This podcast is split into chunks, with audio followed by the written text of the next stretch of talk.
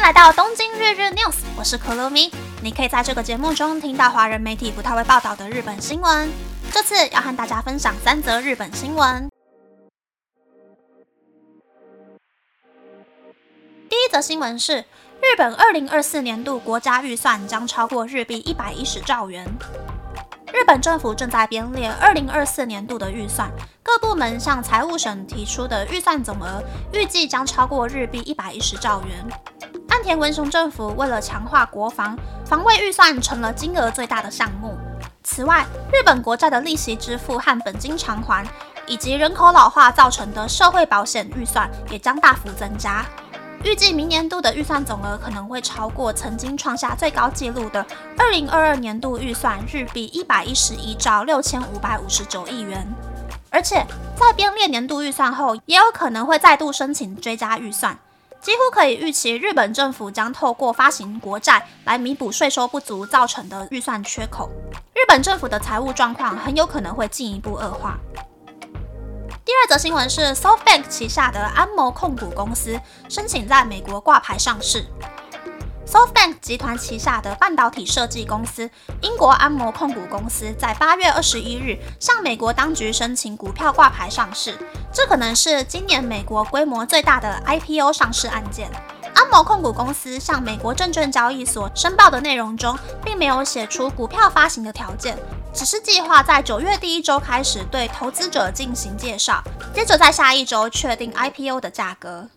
安谋控股公司计划在纳斯达克上市。虽然安谋控股公司希望靠 IPO 获得美金八十亿到一百亿元的资金，但因为 SoftBank 集团内部的操作，彭博社预估安谋控股公司的企业评估额会落在美金六百亿到七百亿元之间。如果这起 IPO 可以顺利成功，会对近期财报出现重大赤字的 SoftBank 集团打入一剂强心针。第三则新闻是，日本女性董事的比例未达日本政府的目标。帝国数据银行对日本全国的小型、中型、大型企业，一共一万一千两百六十五家公司进行调查，女性管理职的比例是百分之九点八，比去年七月增加了百分之零点四。女性董事的比例是百分之十三点一，但仍然有百分之五十三的企业董事会成员只有男性，没有女性。这比日本政府希望在二零三零年前在东京证券交易所上市的公司女性董事的比例要超过百分之三十的目标还相差甚远。接受调查的企业中，百分之三十二点九的企业有增加女性管理职的计划，但只有百分之十三点四的企业有增加女性董事的计划。显示出日本企业中女性难以升迁到高位的现实。以上是这次和大家分享的三则新闻。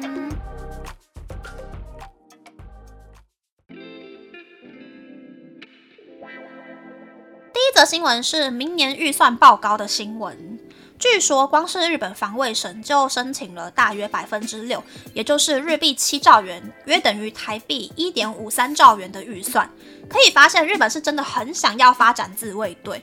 不过，日本越发越多的国债也令人感到堪忧。日本国债的利息今年是百分之一点一，明年估计会提高到百分之一点五。以目前大约日币一千两百七十亿元的国债总额，利息就要多花日币五亿元。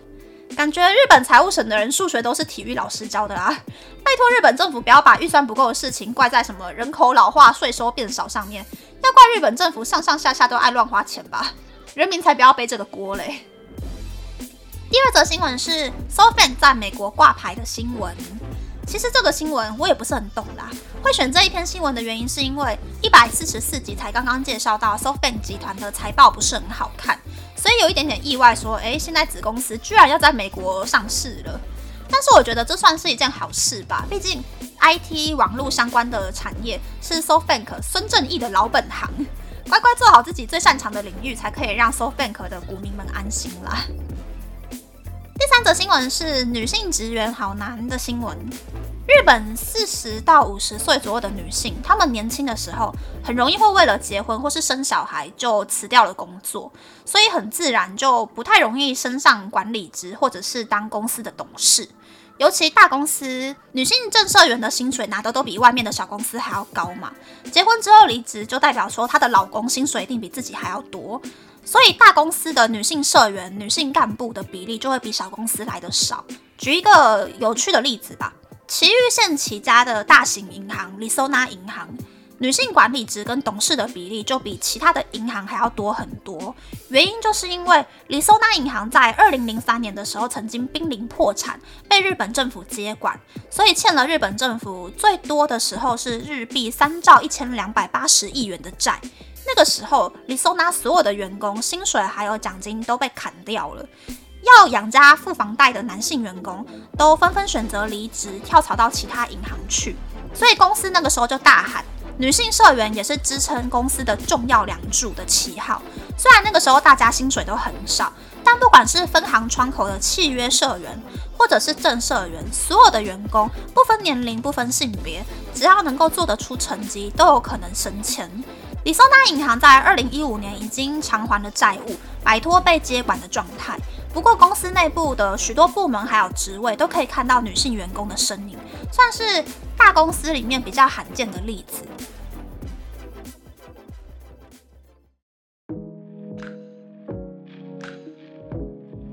接下来想和大家分享，尼库鲁德对四千六百名住在关西的人进行调查。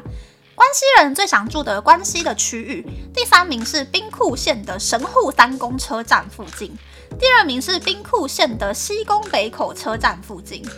名是大阪府的梅田车站附近。可以发现，大家都不想住在几乎都是观光客的京都和奈良。然后，关西人最想住的关西的乡镇市，第三名是兵库县的明石市。第二名是大阪府大阪市北区，第一名是兵库县的西宫市。可以发现，以前大家都觉得算是非闹区的外围都市明石市，突然变得很抢手。